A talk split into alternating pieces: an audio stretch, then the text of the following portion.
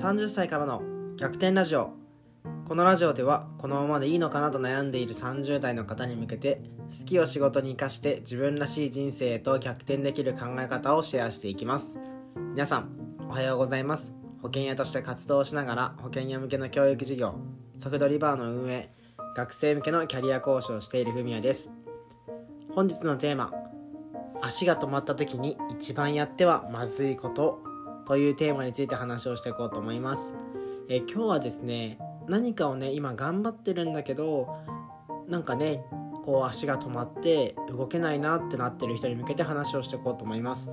まあ、こう日々のさ仕事の中で営業だったり広報だったり SNS 発信だったり、まあ、どんな分野でもねこう継続して頑張ることって必要になっていくと思うんですよ。でねこう目標を決めてこうこれがね達成できたらウハウハだみたいなさ気持ちで取り組んだりもするけど、まあ、最初はねこうやる気もあるからいいけど次第にどんどんこう足が重くなっていってついに足が止まってしまうみたいなことってあったりしませんかね。なんか僕もねこう保険の営業でもバーの経営でも SN 発信でもあの気合は十分なのになんかね足が止まっちゃう瞬間ってやっぱあるんですよ。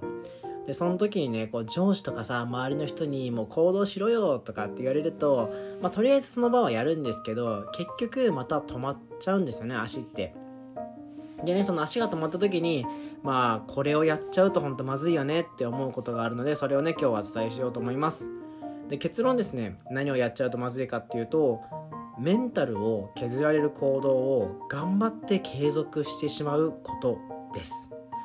これね本当僕ね新卒の時本当に社会人で仕事がね全く楽しくなかった時って自分の中でメンタルを削られる行動をずっとね続けてたんですよ。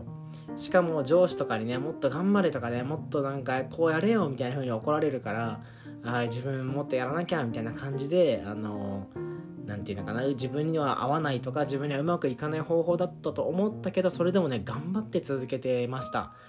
うん、今思うとねすごいもったいないことをしてたなって思うんですよ例えばねこう物事を始めた時ってね物事ってうまくいかないことの方が多いと思うのでうまくいかないことこれは別に問題ないと思うんですよねこのやり方が失敗したから次はこれやってみようかなとかあのこのやり方はうまくいかなかったから次はこっちの方法の方がうまくいくんじゃないかなって仮説を立てて行動していくっていうことは次に活かせるので全然いいと思ってます。でもねこううまくいかないこととこうメンタルが削られる行動って全然違うと思うんですよ。むしろなんかうまくいってるけれどなんかとりあえず成功してるけれどやればやるほど自分のメンタルが削られるとかやればやるだけこうなんか憂鬱な気分になっていくみたいなこういうことはですねうまくいってたとしてもやらない方が絶対いいと思ってますね。なんかそれってねこうもうその行動の方法とかやり方が絶対ご自身に合ってないんですよ。でねこう行動のさやり方とかスタイルが合ってない自分に合ったやり方じゃないことを続けていてもなかなか成果ってやっぱ出にくいんですよね。というかね成果を成果が出るまでにもう辛くなってやめてしまうことの方が圧倒的に多いと思います。なんか例えばねなんかねこうブログをじゃあ毎日書くみたいな風に決めたとするじゃないですか。まあ、フリーランスとかさ副業で稼ごうと思ってる人って、まあ、大体1回はなんかこう ブログを毎日書くぞって決めたことありませんかね。僕はもうね56回ブログを毎日書くぞって決めて1回も実現したことはないんですよ。でねこう僕自身もこう何度もねブログやるぞって心に決めるんだけどやっぱうまくいかないんですよね。ででこれってさじゃあ俺はブログを継続できない人間なのかっていうときっとそうではないし僕の中でこれをやれば解決するなっていう方法は見つかってます。でねその時になんか自分が決めた約束を守れないなんて自分はなんて意志が弱いんだみたいな風にねこう責め始めたとしてもうん何もねいい解決になんないしなんか自分を責めたところでブログを毎日継続できるようにならないのでなんか単純にこうへこんで終わるみたいな感じだと思うんですよ。そうじゃなくて自分はどうやったらじゃあブログ毎日継続できるのかなって考えた時に僕はですねおそらく、えっと、今 Spotify でこうやってね僕は音声を取ってあの Apple Podcast とか Google Podcast とか Spotify とかいろんなところで発信をしてるんですけどこの僕は音声配信は毎日やるとか、まあ、2日にいっぺんこう撮るとかは全然抵抗ないしめっちゃ楽しいんですよ。僕にとってこれを撮ることってストレス全く感じないんですよね。で今度この撮った音声をあの今もまだであの一般の人はできないんですけどこれから多分 Spotify って誰でも文字起こしもできるようになるんですよ。こういう撮った音声をね。なんで僕は Spotify で音声撮ってそれを文字起こしアプリにすると僕が話した内容が文字起こしてずらーって文章になるじゃないですか。それをブログに毎日貼っていけば結果的にブログ更新毎日更新っていう目標も達成できるんですよね。これだったら僕はあのブログを書いてるんじゃなくて音声を僕は発信してるだけなんですよそれを今度コピーしてブログになんか文字起こししてブログに貼ると最初の目的であったブログを毎日更新するっていうことはできるだろうなっていうふうに思ってるんですよね。これは何で実現できるかっていうと音声を取るっていうことが僕にとってストレスがないし楽しい作業だから自分に合ってることだから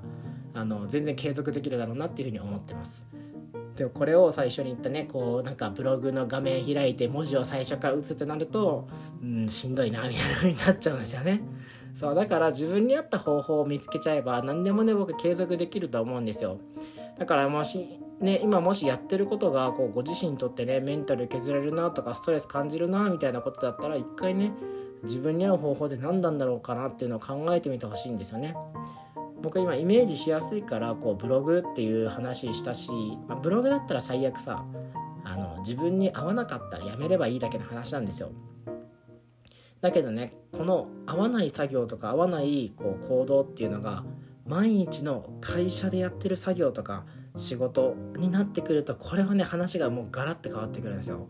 毎日毎日自分のね苦手なこととか自分のこう才能とかパフォーマンスを発揮できないやり方を続けているとどうしても自信はなくなっていくしいまいち成果も上がらないしでなんかねそんな自分はなんかダメなんだみたいな風に自己嫌悪に陥っていくと思います。だからねあの自分がね今普段会社でやってる仕事とか毎日やってることの